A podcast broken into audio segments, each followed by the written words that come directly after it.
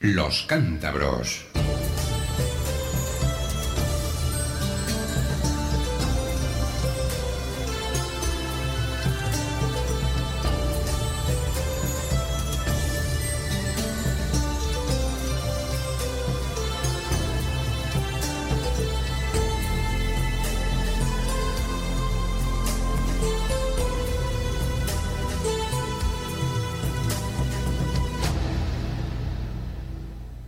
Voz de un pueblo. Hola, muy buenas tardes, mis queridos todos, bienvenido a los cántabros. Aquí estamos un, un, programa más y en este programa vamos a seguir hablando, ya es el último que hacemos de este tipo con eh, personas que concurren a las elecciones del próximo 28, ya está ahí, eh, ahí mismo esa fecha. Bueno, pues eh, en esta cita electoral hoy tenemos eh, como invitadas dos mujeres, Blanca Rosa Gómez Morante, con decir su nombre pues ya está prácticamente todo dicho, tiene un currículum, un historial político importante, ya que entró en política, se afilió al PSOE en 1985 y en el 87 ya entró en la corporación municipal bajo el mandato de José Gutiérrez Portilla. Se ocupó de la Concejalía de Asuntos Sociales por aquel entonces en el ayuntamiento hasta 1994 y a raíz del fallecimiento de Gutiérrez Portilla se convirtió en la primera alcaldesa de Torrelavega hasta 1999. A partir de ahí pasaron las legislaturas, muchas vicisitudes, tiene un historial y un currículum político que cuando hablemos con ella vamos a repasar un poquito, impresionante.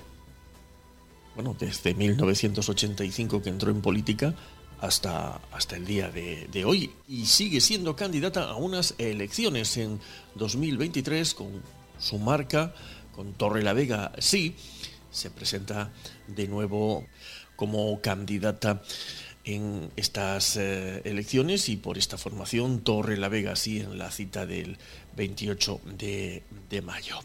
También hablaremos con otra mujer socialista de municipio de Reocín.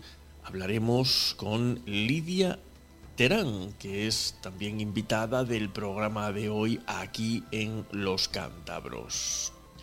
Fue elegida en marzo de 2022 nueva secretaria general del PSOE de ese municipio con el 100% de los votos a favor en la asamblea celebrada en Puente San Miguel. Lidia Terán tiene 25-26 años, luego se lo preguntaremos. Es graduada en comunicación, ha cursado un máster en dirección de marketing y actualmente trabaja en ello en una fundación. En la actualidad es secretaria general del PSOE de Riocín y portavoz socialista en el ayuntamiento, además de candidata a la alcaldía de este municipio por el PSOE en estas elecciones. Hablaremos con ella también en este programa de los cántabros. Así que bienvenidos mis queridos todos.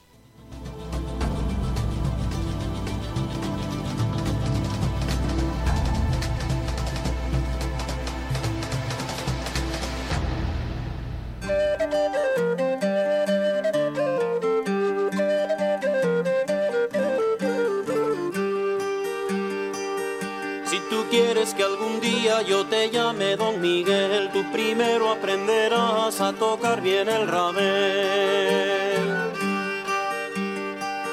Qué gracioso ha sido Marcos porque toca la guitarra, pero cuando yo no toco solo nos da la tabarra. Cada viejo, cada viejo parezco el de Pimpinela, pero al menos tengo pelo, me ha tocado la quiniela.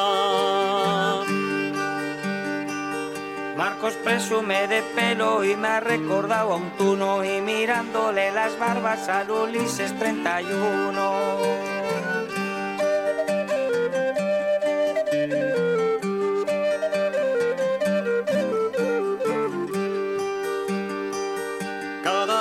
Cada viejo, tienes chico el instrumento, pero es de madera dura como si fuera cemento.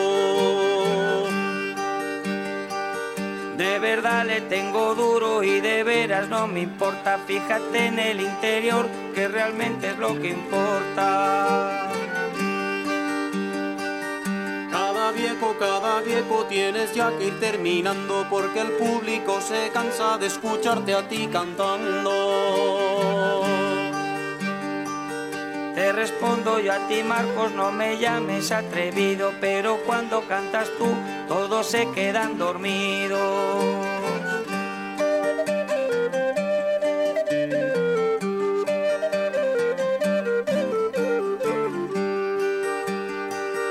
Cada viejo, cada viejo vas de cabeza al infierno por cantar estos cantares y ser del diablo el yerno. Yo me marcho para el infierno, pero tú vendrás detrás. Cuidado con la guitarra, no la cojas, Satanás. Y allá va la despedida, se la canto yo a Miguel, la que no tenga marido que se lleve al del rabel. Y allá va despedida, vamos a hacer ya las paces, que nos queda mucha gira, muchos bolos por delante, Que nos queda mucha gira, muchos bolos por delante. que nos queda mucha gira, muchos bolos por delante. Los cántabros.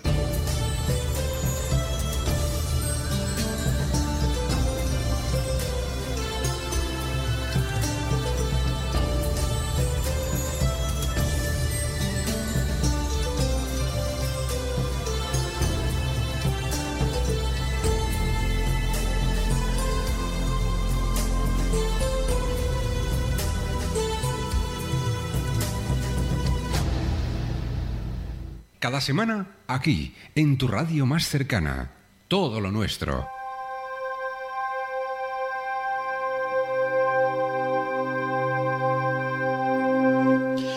Bueno, seguimos hablando con personas que concurren a estas elecciones, elecciones autonómicas y municipales.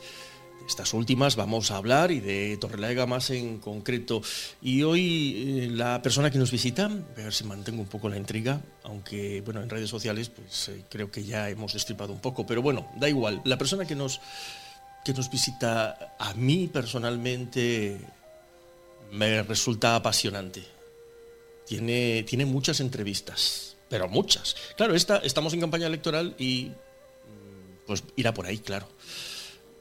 Pero eh, tiene una trayectoria política tan importante, ha vivido mucho en política, muchas cosas, ha sido muchas cosas y muy importantes, muy importantes desde 1985, 87 por ahí. Bueno, entró en política en el 85, afiliándose. Eh, ya en el 87 entró en, en corporación municipal con José Gutiérrez Portilla. Los más jóvenes dirán esto, uff, pues sí, sí. Y senadora, presidenta de la Federación de Municipios de Cantabria.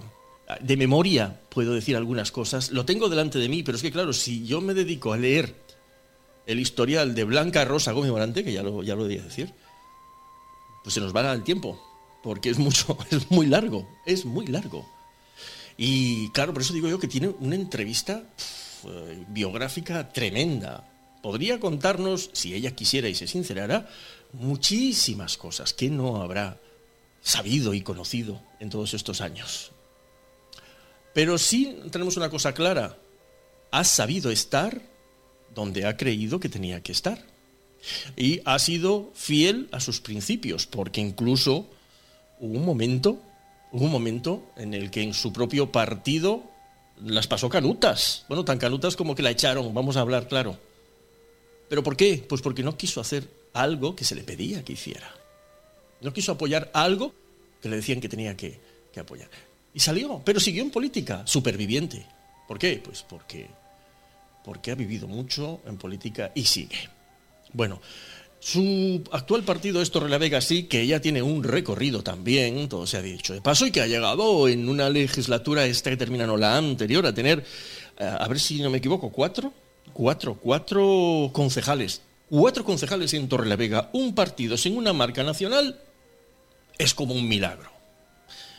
Bueno, yo creo que, que eso fue eh, uno de sus mayores logros. Luego eh, la cosa bajó, pero claro, es que el panorama político local está complicado. ¿Qué les voy a contar a nuestros oyentes? Pero ha mantenido a Torrelavega sí en la corporación, que también hay que destacarlo. Y ahora pues se aspira seguramente como mínimo a eso y a lo que venga. Y a lo que venga, porque la cosa está muy revuelta, muy revuelta o muy poco clara. Eh, los electores tienen la última palabra, tendrán que decidir qué es lo que quieren. Pero sí es verdad que cuando uno va caminando por la ciudad, estos últimos días de campaña, y ve en algún sitio la fotografía de Blanca Rosa Gómez Morante, pues no está viendo a una desconocida, no está viendo a una mujer que se dedica a la política que esté cansada, derrotada, no, no. Está viendo a una mujer que ha gobernado esta ciudad mucho tiempo y está viendo a una mujer activa y todavía con ganas y con fuerza política. La que sea, lo veremos, pero la tiene. Bueno, y además un equipo que tiene. Eh, Blanca Rosa, que lo digo yo todo, pero es que, tiene, eh, no sé si tutearte o no. Sí, sí, por favor. Bueno, sí, sí. es que tienes un, historial para estar hablando, para hacer dos horas de programa y, que me contaras tantos entresijos. Bueno, pero un día igual lo contamos. Igual sí, ¿verdad? Sí, sí. Es que eh, hoy no es el programa.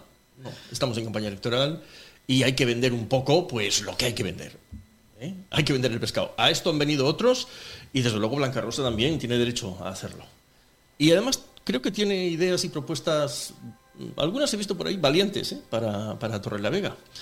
Y bueno, desde el punto de vista de Torrelavega, sí, que es un partido pequeñito, pues la primera pregunta, lo primero, bienvenida. ¿eh? Gracias, encantada de estar aquí. Y yo encantado de tenerte. voy a ver si... Mm, dejo a un lado esa otra entrevista que, quisiera hacerte y vamos a centrarnos en, la política actual y en la campaña actual. Eh, este es un, es un, partido que, mi primera pregunta es, a lo que aspiran estas elecciones es a mantenerse, ¿no? Mantener un poco el tipo. Sí, sí. Eh, nosotros salimos conscientes de los cambios que se han producido en, en la sociología y en la realidad de Torre la Vega y salimos firmemente comprometidos y con el interés de seguir porque veíamos que la evolución de la ciudad, pese a tener un gobierno con una estabilidad que deben dar 16 concejales de 25, pues eh, tiene algunos eh, criterios en la gestión que no coinciden con el nivel de desarrollo de algunos proyectos, de buena parte de las decisiones y creemos que hay que seguir empujando. Torre la Vega tiene que recuperar la fuerza y el músculo que ha tenido siempre a lo largo de la historia, pese a las evoluciones sociales y económicas, hay que explorar otros modelos, pero hay que hacerlo no pensando en el cortoplacismo de las elecciones cada cuatro años, pero sí que hay que aprovechar esos cuatro años. Cuando después de aquella expulsión de mi partido decidimos eh, nuclearnos en torno a un grupo de opinión, vimos que también eh, teníamos que dar ese paso para presentarnos a, las elecciones municipales en, en Torrelavega porque había un hueco en ese debate desde la reflexión, desde la lealtad. A mí me parece muy importante que lo que la candidatura de Torrelavega sí aporta a la ciudad y al debate en el ayuntamiento es la lealtad a los proyectos y a las necesidades de, de Torrelavega. Eso está por encima de, de, los juegos políticos, de la representación que tengamos. Eh, nosotros lo tenemos que, que dedicar a la ciudad, porque esta es la que con la confianza que te da en las urnas te permite estar dentro o fuera. Y mientras que estés dentro, como es en este caso como un concejal, hay que dedicarle lo mejor a, a Torre la Vega. Sigue, sigue mereciendo la pena estar en política, en política después de tantísimos años, tantísimos reveses, pero también tantísimas alegrías y tantísimos éxitos, porque ha habido de todo en ese expediente de, Gómez Morante, pero sigue mereciendo la pena. No se la ve cansada. Yo no percibo a, una Gómez Morante ya cansada diciendo, bueno, quiero dejarlo. Por, por el momento hay energía suficiente para otros cuatro años. Y otra pregunta, ¿Estos serían los últimos cuatro años o va a hacer usted como el presidente de Cantabria y se ve con 80?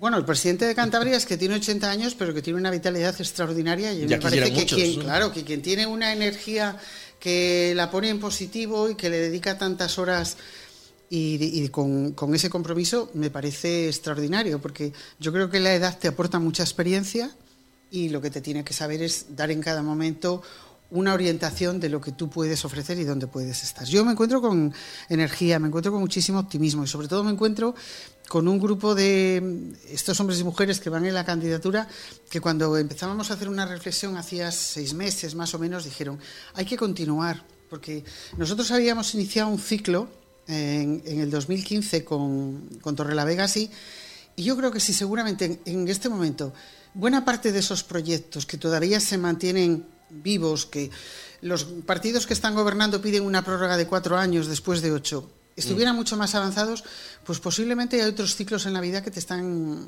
orientando, te pueden estar ofreciendo otras, otras actividades. En este momento nosotros hicimos una reflexión y es que, que podíamos hacer una candidatura, que queríamos hacerla, que podíamos también mantener o intentar mantener esta presencia, si es más, los ciudadanos lo dirán el, el día 28, pero sí, nos hemos encontrado muy vivos haciendo un repaso de, las necesidades de los barrios, de la evolución social, de cómo se ha trabajado en la inclusión social, de cómo se ha combatido la vulnerabilidad, dónde están también todos esos proyectos que tienen que ofrecer eh, suelo para que se invierta en Torre la Vega, para que genere población, para que sumemos en, la misma. Y hemos visto que tenemos que estar que, no, que no hemos sido tan determinantes como nos hubiera gustado a nosotros en esta legislatura y que hay un nivel de diálogo que esta ciudad necesita tenerla y de reivindicación también.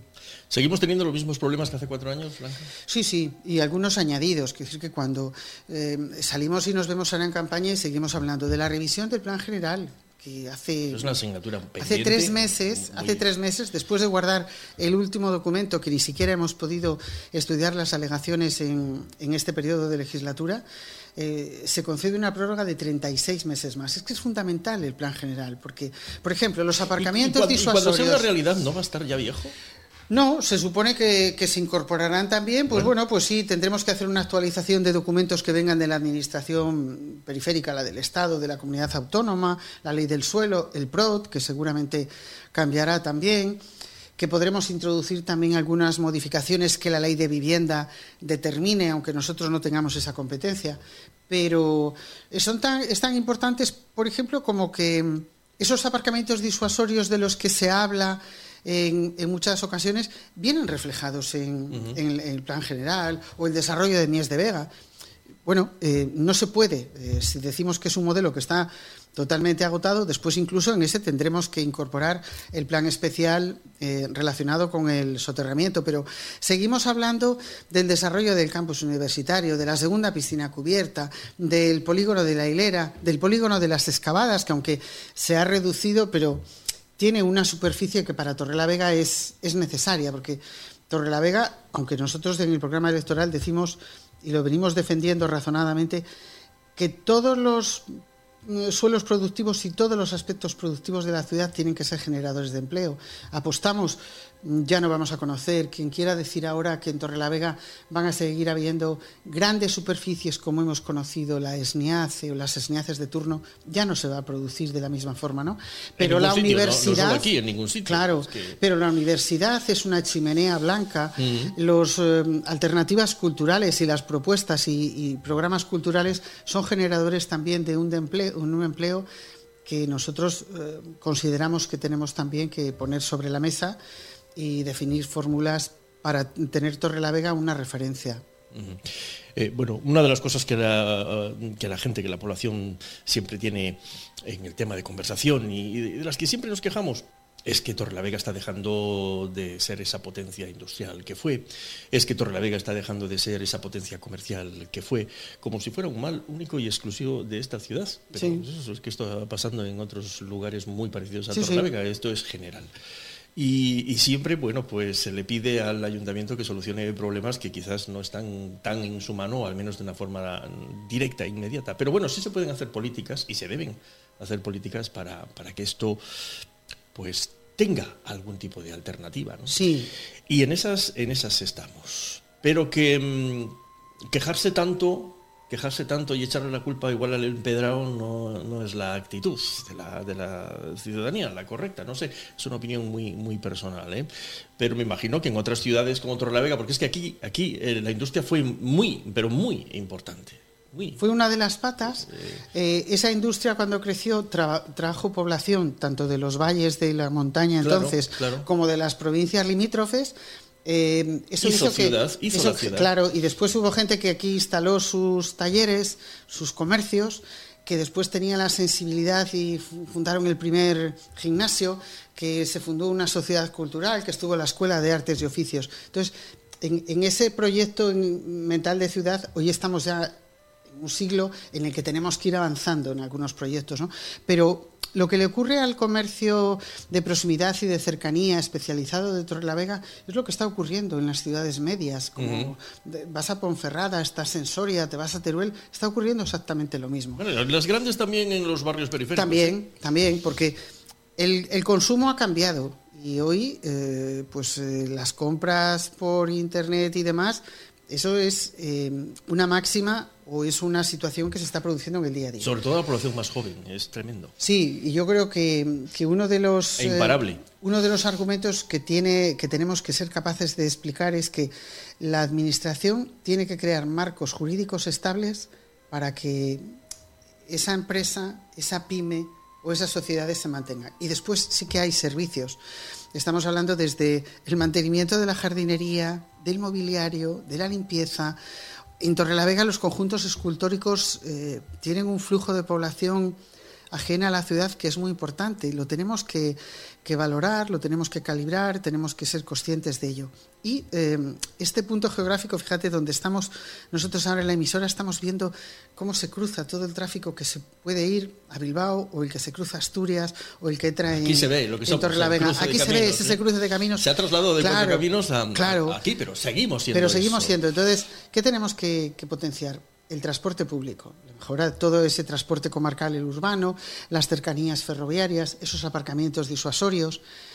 Esa tiene que ser también una de las políticas inmediatas que se adopten porque eh, la ciudad genera también recursos o es la sede de muchos recursos de la Administración que en el día a día traen una población flotante que tiene que saber llegar a Torrelavega, que tiene que venir a Torrelavega y que es una fórmula también para, para conocer pues esa pyme de comercio de hostelería. Nosotros una idea que vamos a seguir apostando es por todas esas campañas comerciales de apoyo, pero nos parece importante también explorar con la pyme de comercio y de hostelería una temática mensual para que seamos una referencia y que eso nos permita también dar a conocer otros, otros instrumentos y otras respuestas. Porque las nuevas tecnologías que tienen ahora mismo en el conjunto de la Administración, hay programas, subvenciones para poder incorporarse y demás, exigen también una, una, formación y exige una forma de fórmula de gestión que esa es la que nosotros no le podemos decir a quien es un emprendedor o a quien, a quien desarrolla esa actividad. Bueno, en todo caso hay que irse adaptando, es el siglo XXI y bastante avanzado ya, ¿eh? estamos en el 23, señores. Estamos en el 23. Sí, sí, sí, es que no estamos empezando los, los 2000, estamos en el 23, los tiempos van cambiando quizás más deprisa de lo que algunos vamos asimilando y ahí es donde nos eh, llegan muchos, muchos nuevos problemas, cosas que no conocíamos. Pero la gente más joven lo ve de otra manera, con otra naturalidad y bueno, pues ellos van a ser los que van a, llevar las riendas. Claro, pero mira, esos jóvenes en Torrelavega tenemos unos 7.000 jóvenes entre 15 y 29 años y han sido los grandes olvidados en, esta, en estos años.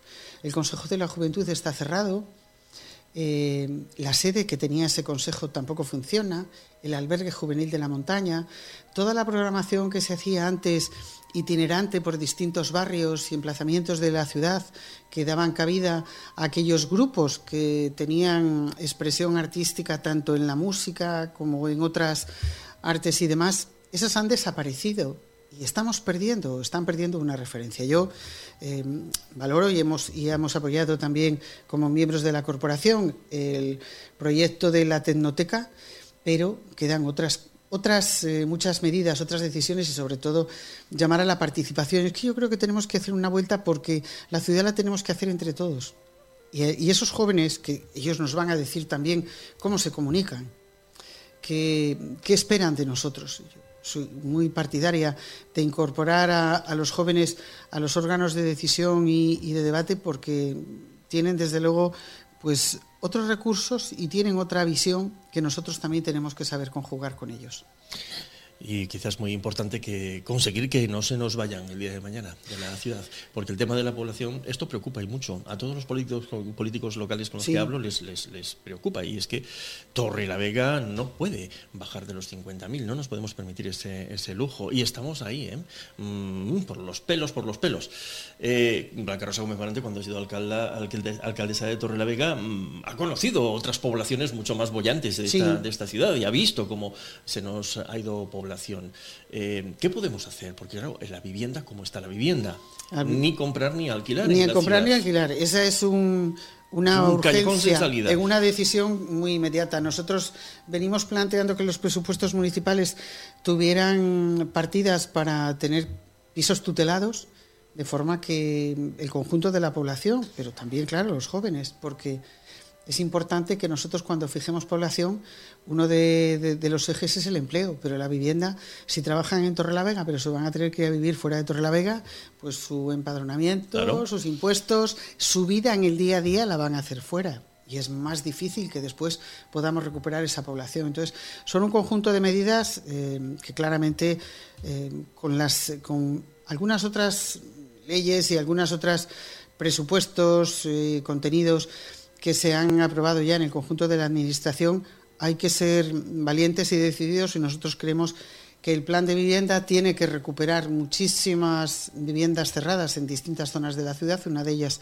es inmobiliaria, pero hay un organismo público del que yo no entiendo por qué no quería hablar el equipo de gobierno, que es la Sareb, aquel famoso banco malo, que es propietario de muchos muebles, inmuebles, al que no solamente se le tiene que comprar un edificio, expropiar unas parcelas en, en Tanos, hay que exigirle que ponga a disposición esas viviendas en las mejores condiciones. Porque si no, eh, nosotros solos, como ayuntamiento, no vamos a poder competir con ello. Pero desde luego que esa exigencia y esa reivindicación que debe de hacerse al conjunto de la Administración y en este caso a la Sareb sí que es posible y nosotros lamentamos mucho que hayan sido tan conservadores con un organismo público que no ha, sido, no ha sido amigo en absoluto ni de Torrelavega ni de muchas familias de Torrelavega que los han padecido. Bueno, también podemos volver otra vez al tema del plan general porque hace falta que la ciudad siga creciendo y se siga construyendo y que haya un documento que diga cómo, de qué manera, cuándo, dónde, eh, bueno, cuándo, cómo y dónde. Eh, y claro, pues, eh, no tenemos ahora mismo. Hay, hay zonas de la ciudad que podrían, podrían, todos estamos pensando en algunas, pero con ¿de qué año data el actual en el que tenemos del 80 y algo? Del 85. Del 85. Del 85. Fue un buen plan general el que nos permitió, eh, ya incluía los corredores verdes, el bulevar en, Ronda como le conocemos, eh, conocía, bueno, pues todos los solares de los que hemos dispuesto para construir colegios eh, o, los centros de salud, algunas otras dotaciones, pero desde luego que ahora ya el cambio de la ciudad exige que tengamos que hacer una aprobación de un documento para los próximos 30 años. Es cierto, muy cerquita de donde estamos aquí, Mortuorio es una zona con una capacidad para desarrollar. El plan El Valle, pero el plan El Valle, eh, bueno, va a llevar un, un, tiempo. Todo el mundo apela a Mies de Vega, pero es cierto que en tanto se produzca ese retraso, vamos a estar bastante encorsetados, por eso a nosotros nos parece que la rehabilitación del parque de viviendas que está cerrado pues, eh, para no perder esa población. No se puede perder esa población y además es una, son inversiones que también hay que entender como dinamizadoras de empleo y activadoras del empleo, que, que, no debemos de olvidar ni dejar en otro plano por la importancia que eso tiene. Eh, ¿Alguna propuesta, mm, bueno, alguna, tiene muchas, Torre la Vega sí, para, para la ciudad? porque mm, si de algo puede presumir la candidata de Torrelavega sí, y también, también el equipo que, la acompaña es de ser buenos conocedores de la ciudad. Desde luego, eso es innegable. No digo yo que en otros partidos no lo sean, pero eh, aquí en Torrelavega sí, sí que lo son. Y, bueno, pues eh, habrá propuestas de todo tipo, ¿no? ¿Alguna llamativa, señora? Eh, ¿Alguna propuesta, alguna idea de Torrelavega sí?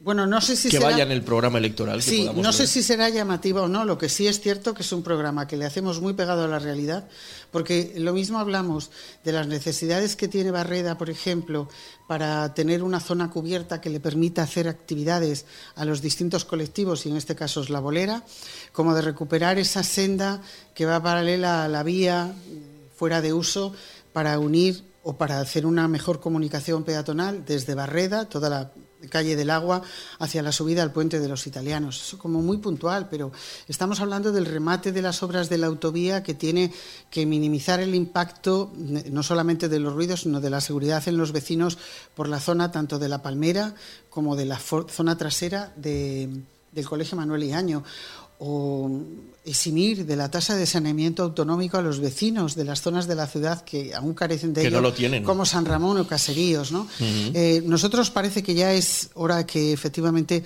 trabajemos y, y, vivamos otra vez de cara al río y entonces la senda fluvial que venga desde la barquera hacia la zona de la lechera eh, que el Parque de las Tablas sea naturalizado con un proyecto que lo aleje de, hormigón y de cemento y que realmente sí que sea la práctica deportiva del disfrute del, mismo. Y, para nosotros, comentaba antes, que desde luego que, trabajar en, en el tema de proyectos en el desarrollo del campus de la universidad, de esa segunda piscina, de las nuevas titulaciones, el PCTCAN, el Parque Científico y Tecnológico de Cantabria, hay que vincularle a algunas de las investigaciones y de desarrollo porque son generadoras de, empleo.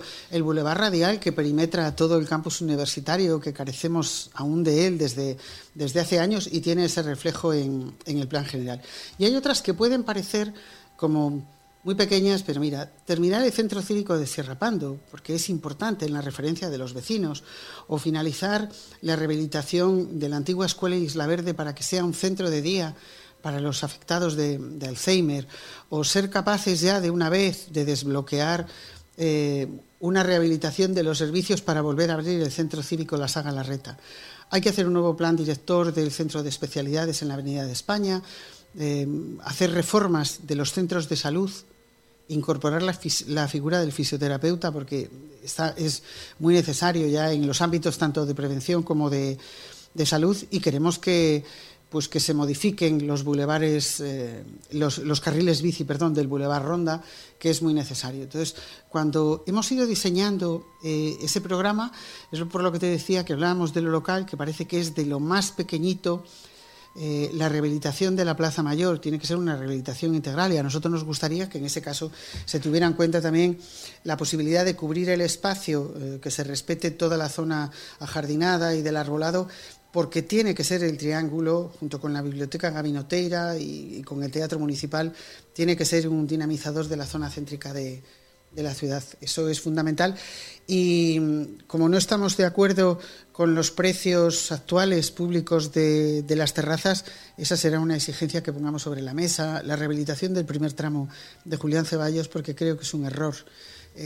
la calidad, el remate de los materiales que, se estaba haciendo. Entonces, todo eso nos llevó a pensar que, que, teníamos que seguir llevando esa voz de los barrios del centro, de los colectivos, que la habíamos que habíamos coincidido con ello, porque también es cierto que cuando hemos eh, vinculado nuestro voto al apoyo de algunas decisiones, tanto del equipo de gobierno como de otra fuerza política, no hemos tenido nunca ningún problema en hacerlo si mejoraba lo que Torrelavega sí necesitaba, porque eh, me parece que tiene que ser inteligente, sensato, y que es mucho más eficaz sumarte a aquello que sí que puede ser positivo. ¿no? Y a mí lo que sí que me preocupa en, el ámbito de, la política, cuando me preguntabas cómo me encontraba, si me encontraba con, con fuerza, a mí esa fuerza me la da la energía de la gente y me la dan también la fuerza de los compañeros y compañeras que van en, la candidatura, que son gente generosa que puede ser vecino de cualquiera, que te puedes encontrar en un pabellón, que está en una ONG, que es un representante sindical, que es joven en un grupo de, música de, de Torrelavega y que no quiere quedarse al margen de los cambios y de las necesidades que, la ciudad tiene. y que creemos efectivamente que todo eso nos da un impulso para para poder responder a la ciudad que en otras ocasiones nos ha dado mucha confianza. Y en esa confianza y en creer que la política es el espacio para el diálogo y para las oportunidades, pues eh, no queremos quedarnos todavía al margen. Bueno, tenemos que ir terminando porque luego vendrá otra persona joven a hablar con, nosotros eh, y y, a seguir eh, ya rematando esta, esta campaña electoral. Y como es una campaña electoral y está terminando, pues a mí me gustaría dejarle los últimos minutos para que les diga a los eh, ciudadanos, a quienes nos estén escuchando, uh, y sobre todo a los indecisos, Blanca Rosa, que siempre hay muchos indecisos. Siempre, ¿Eh? ¿Qué, les, qué, les, ¿Qué les vende Torre la Vega y qué les dice que les pueda convencer? Aproveche estos últimos minutos. Pues a, todo, a todos los indecisos y a los que tengan ya la idea de ir a votar, decirles que el 28 de mayo no se queden en casa. Que, voten, que voten con libertad la formación política con la que más se identifiquen, pero que la ciudad la seguimos haciendo en el día a día entre todos. Para Torrelavega sí tenemos 51.140 razones que son los residentes en Torrelavega para presentarnos. Vamos a trabajar con lealtad y aquellas eh, medidas que hemos contemplado en el programa que es el contrato que hacemos con la ciudadanía, es el que vamos a defender después, poniendo a disposición la eficacia, eh, la transparencia y sobre todo la defensa de, aquello que nos es importante para Torrelavega, que no nos deja indiferentes y a la que le vamos a dedicar pues toda la energía y el tiempo. Pues que así sea y muchísimas gracias por visitarnos. Eh, tenemos, pase lo que pase, Pase lo que pase. ¿eh? pase lo, que pase. Se lo he dicho también a otros, pero no a todos, ¿eh? pero a Blanca Rosa también. Pase lo que pase, tenemos que, hablar porque Blanca Rosa Gómez tiene muchas entrevistas. Y a mí me gustaría hablar un poco de, esa vida política tan, tan extensa, de esa biografía, esa biografía de, Gómez Morante. Eh, y si nos contara algunas cosas de esas que ahora ya han prescrito y que quizás igual se pueden contar, ¿eh? bueno, ya, ya, se las sacaríamos. Eh, sería una charla interesante, Blanca. Pues yo pase lo que pase, me comprometo a, ¿Mm? hablar de... Sí, sí, es, a ver, en la vida yo creo que tienes que, que tener siempre en la balanza todo aquello positivo, porque es lo que te, ayuda, lo que te da energía, lo que te da mucha fuerza. ¿no? Hay otras vivencias que son las que quedan en el plano personal y en lo emocional, pero que también te ayuda a, salir. Y yo de la política siempre he creído y, creo que he tenido la suerte de poder conocer lo mejor en cada uno de los lugares donde he estado. Bueno, de momento suerte el próximo domingo en las urnas. Blanca, gracias Muchas gracias. Hasta pronto. Buenas tardes.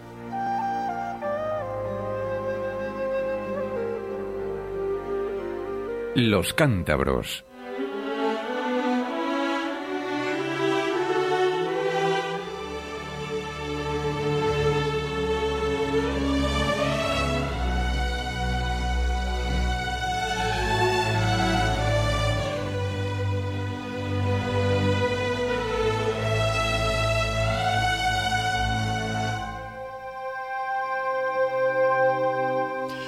Seguimos hablando con más personas que van a estas elecciones, eh, que ya nada, ya no queda nada. Horas, podemos decir, de campaña electoral y para salir de, dudas. Unas elecciones autonómicas y unas elecciones también municipales. Vamos al mm, municipio de Riocín ahora mismo y vamos a hablar con una mujer que es la primera vez ¿Qué se ve en semejante trance, o sea, en una campaña electoral? Porque está al frente del partido pues desde hace poco tiempo. Estoy seguro que le hubiera gustado haber tenido un poco más de tiempo para preparar esta cita electoral, pero las cosas son como son. Eh, ella ha sido elegida en marzo de 2022, más o menos, creo, secretaria general del PSOE de Reocín. Unanimidad de sus compañeros casi el, 100% o sin casi en esa asamblea celebrada allí en Puente San Miguel. Y bueno, pues es una mujer joven, con ganas, si no tiene ganas con 25 o 26. Yo creo que está más cerca de los 20. Hola, Lidia. Muy buenas tardes. Lidia Terán. ¿25? 26. 26. Recién cumplidos, pero 26. ¿Ves? Más o menos ya echaba yo mis cálculos. Es graduada en comunicación, ha cursado un máster en dirección de marketing. Actualmente trabaja en eso, si no me equivoco, en una fundación y es secretaria general del PSOE de Riocín, portavoz socialista en el ayuntamiento y candidata a alcaldesa. suena fuerte, Lidia. Sí, la verdad que bueno, al principio da un poco de vértigo Como bien decía, sí que me hubiera gustado estar un poco antes en el ayuntamiento. Llevo un año, en junio hice un año, o hará un año. Pero bueno, un año que me ha servido para entrar un poco y tantear el funcionamiento de un ayuntamiento, nutrirme y absorber todo lo que se hace en él, la gestión. Y gracias a la ayuda de mis compañeros que, bueno, pues me han puesto un poco al día de todo lo que, de todo lo que consiste el ayuntamiento. ¿Se puede decir que aún así, con el poco tiempo que llevas, mmm, Lidia Terán es un poco la oposición eh, oficial al gobierno municipal actualmente en Rocín? Eh, así es, el PSOE ya era la oposición eh, cuando yo entré y en junio cuando, cuando he tomado posesión, hasta día de hoy no hemos parado de hacer oposición siempre de manera constructiva, apoyando todo lo que creíamos que era bueno para los vecinos y las vecinas de Reocín, pero cuando creíamos que no era así, pues bueno, hemos dicho un no, hemos votado en contra y hemos explicado nuestros argumentos, siempre de una manera constructiva y buscando lo mejor para nuestros vecinos. ¿A qué aspira el PSOE en Riocín?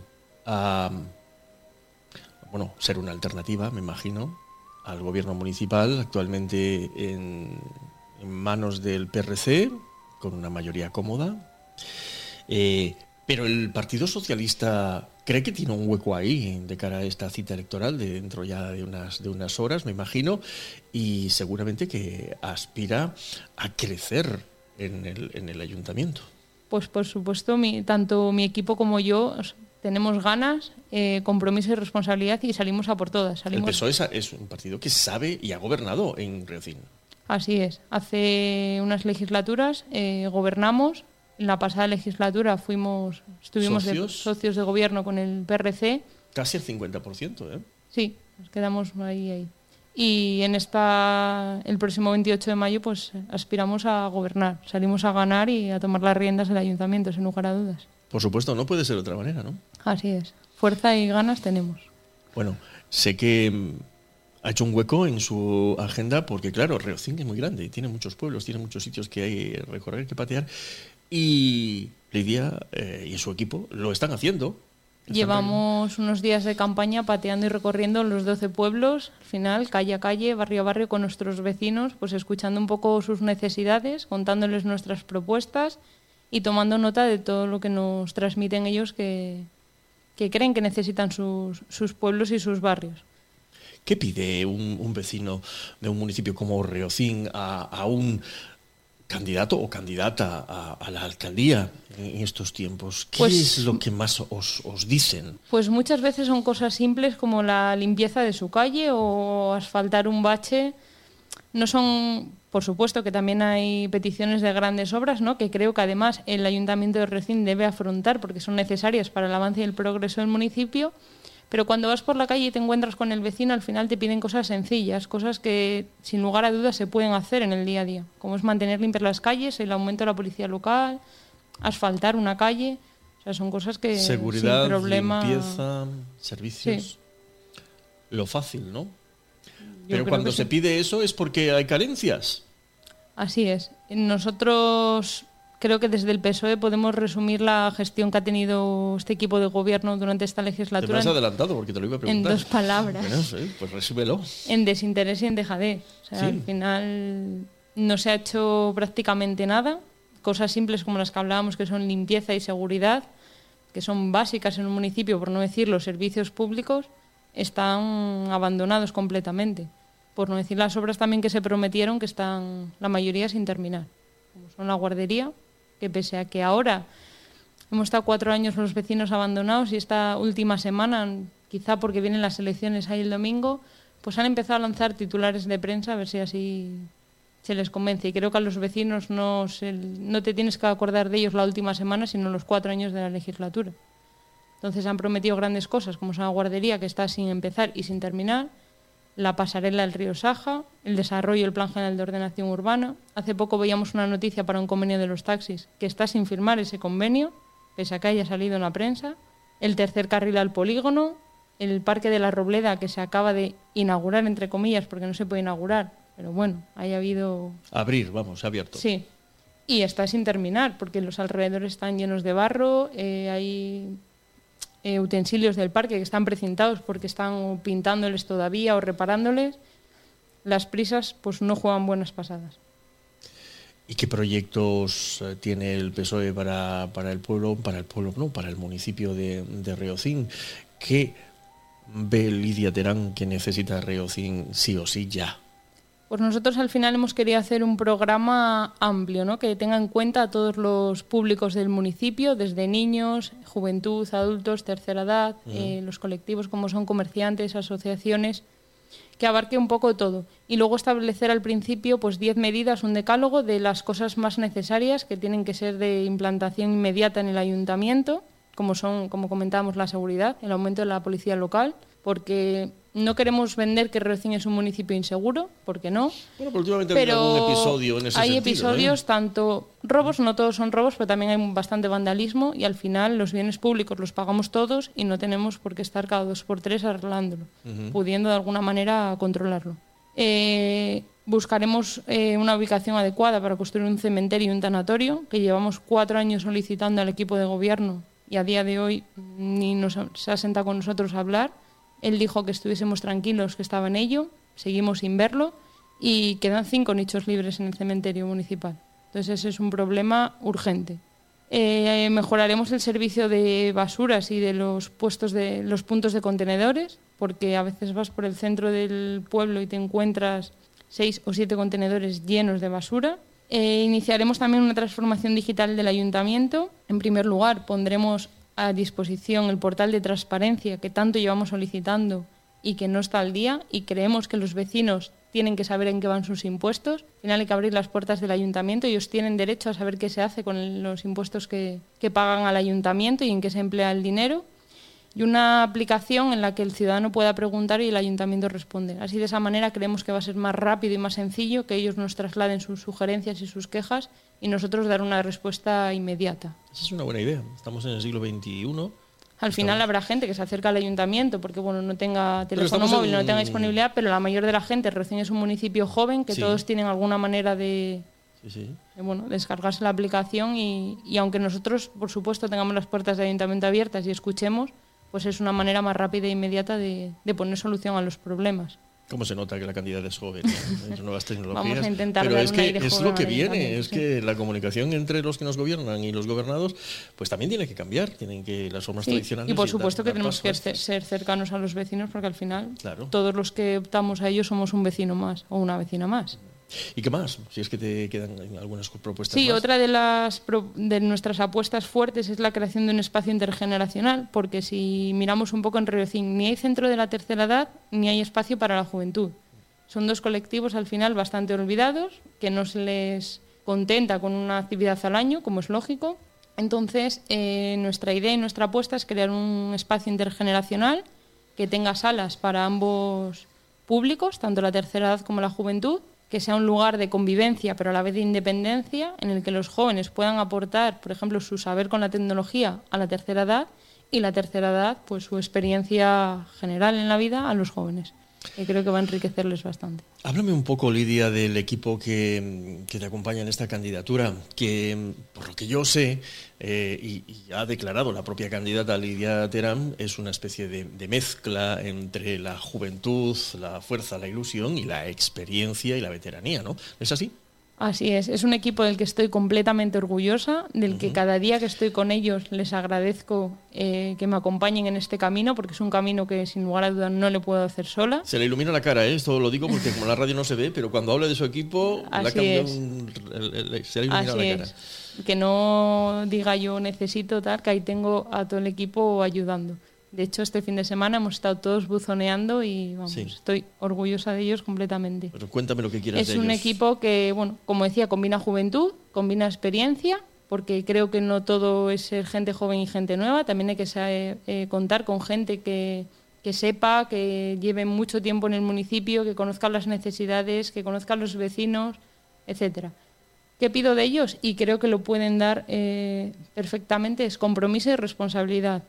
Saben que cuando empezamos este camino es un camino que requiere de esfuerzo, de trabajo, de tiempo y sobre todo de compromiso. Que si nos comprometemos tenemos que dar respuesta a las necesidades que piden, que tienen nuestros vecinos. y creo que con creces lo vamos a, a cumplir. Esta es la cita electoral que va a consolidar al frente del PSOE en Riocín a, a Lidia Terán. Pregunto, ¿eh? Mm, yo creo que sí. Bueno, ¿Se está siente, feo que yo ¿se lo siente diga. Lidia ya consolidada? Está feo que yo lo diga, pero en marzo del año pasado celebramos la asamblea en la que, se me, en la que me eligieron Todos. eh, por unanimidad secretaria general. Mm. En el PSOE también tenemos que celebrar primarias para elegir al candidato. Evidentemente, digo evidentemente porque fui recién elegida secretaria general, me presenté yo a candidata, también salí con el 100%. Y creo que al final haciendo las cosas bien, haciendo equipo, ahora el PSOE de Reocín está unido, salimos todos a una. Eh, creo que vamos a llegar lejos, que vamos a conseguir lo que nos propongamos y sin lugar a dudas ese es mi objetivo. Eres la renovación del partido. Eh, eh, en los últimos años, bueno, pues el, PSOE ah, en Riocín ha tenido a otras personas, ha habido cambios, como decíamos antes, ha gobernado incluso, ha sido socio de gobierno eh, y, ahora eh, esta es un- una nueva etapa. ¿no? Soy renovación, pero sin lugar a dudas, si se lo he pedido a ellos, quiero contar con los veteranos. Quiero que estén ahí, que de ninguna manera se vayan ni se aparten, porque al final los nuevos no somos nada sin los veteranos. Que ellos ya pasaron por esto y nos pueden siempre decir y guiar un poco en el camino.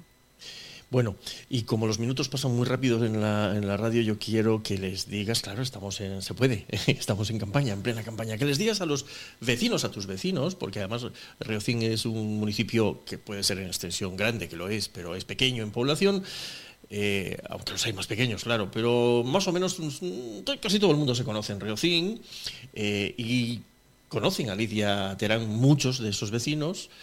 Ah, ¿Qué les dices a los potenciales votantes del, del PSOE en Riocín? ¿Qué, qué les ofrece Lidia para que se animen y vayan y depositen su voto? Diles lo que quieras ahora.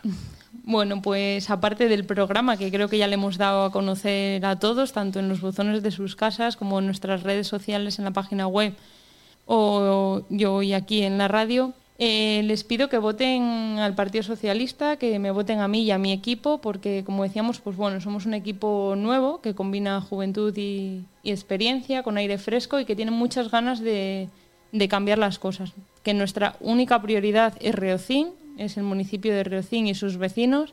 No tenemos ninguna otra aspiración que no sea trabajar por y para los vecinos, eh, dar soluciones a esas necesidades que tienen y que se piense en el voto, que utilicen esta cita electoral para un voto útil, para fijarse en la persona y en el equipo, porque al final a nivel municipal, por encima de cualquier sigla, estamos los vecinos y las vecinas. ¿Te ves de alcaldesa alguna vez? Serías la primera alcaldesa de Riocín, creo. Así es, sería la primera mujer alcaldesa de Riocín. Que si me veo, pues hombre, yo salgo a ganar. Como decía antes, mi equipo y yo salimos a por todas y a gobernar. Y evidentemente sí, me veo, aunque con un poco de vértigo porque, bueno, es una, la primera vez que me presento, pero vamos, el vértigo se pasa, se pasa rápido. Todo va muy deprisa en política. Y yo creo que en to- estos meses eh, Lidia Terán está viviendo muchas cosas muy seguidas y muy importantes porque pues ella es la responsable de un partido, la- además la cara visible y candidata de, de- de un partido importante en un municipio importante de la, de la comarca como es el de Riocín. Y todo esto eh, está llegando una cosa detrás de otra. Bueno, pues yo te deseo que sigas teniendo éxitos, que vayan bien las cosas en esta cita electoral y en las próximas, porque yo creo que tenemos líder o lideresa, como se diga. ¿Cómo, ¿Cómo lo decir los socialistas? Bueno, depende. Bueno, líder, es que líder es neutro, ¿eh? Yo creo que al final líder abarca todo. Tenemos líder del PSOE para rato. Si no, mm, Por lo menos para estos cuatro años. si no lo deja. En cuatro años hablaremos otra vez. En cuatro años hablaremos. Bueno, pues Lidia, muchísima suerte el, el domingo, que no haya nervios y que, que, bueno, que el pueblo hable, que al fin y al cabo es, Así que es. eso es, es lo la grande. oportunidad para que ellos Es lo expresen en las urnas lo que, Grande. lo que de verdad quieren acatar lo que salga de las urnas. ¿eh? Así es, y gobernar para todos. Exactamente. Muchas gracias por venir aquí. A ti, gracias. Buenas tardes.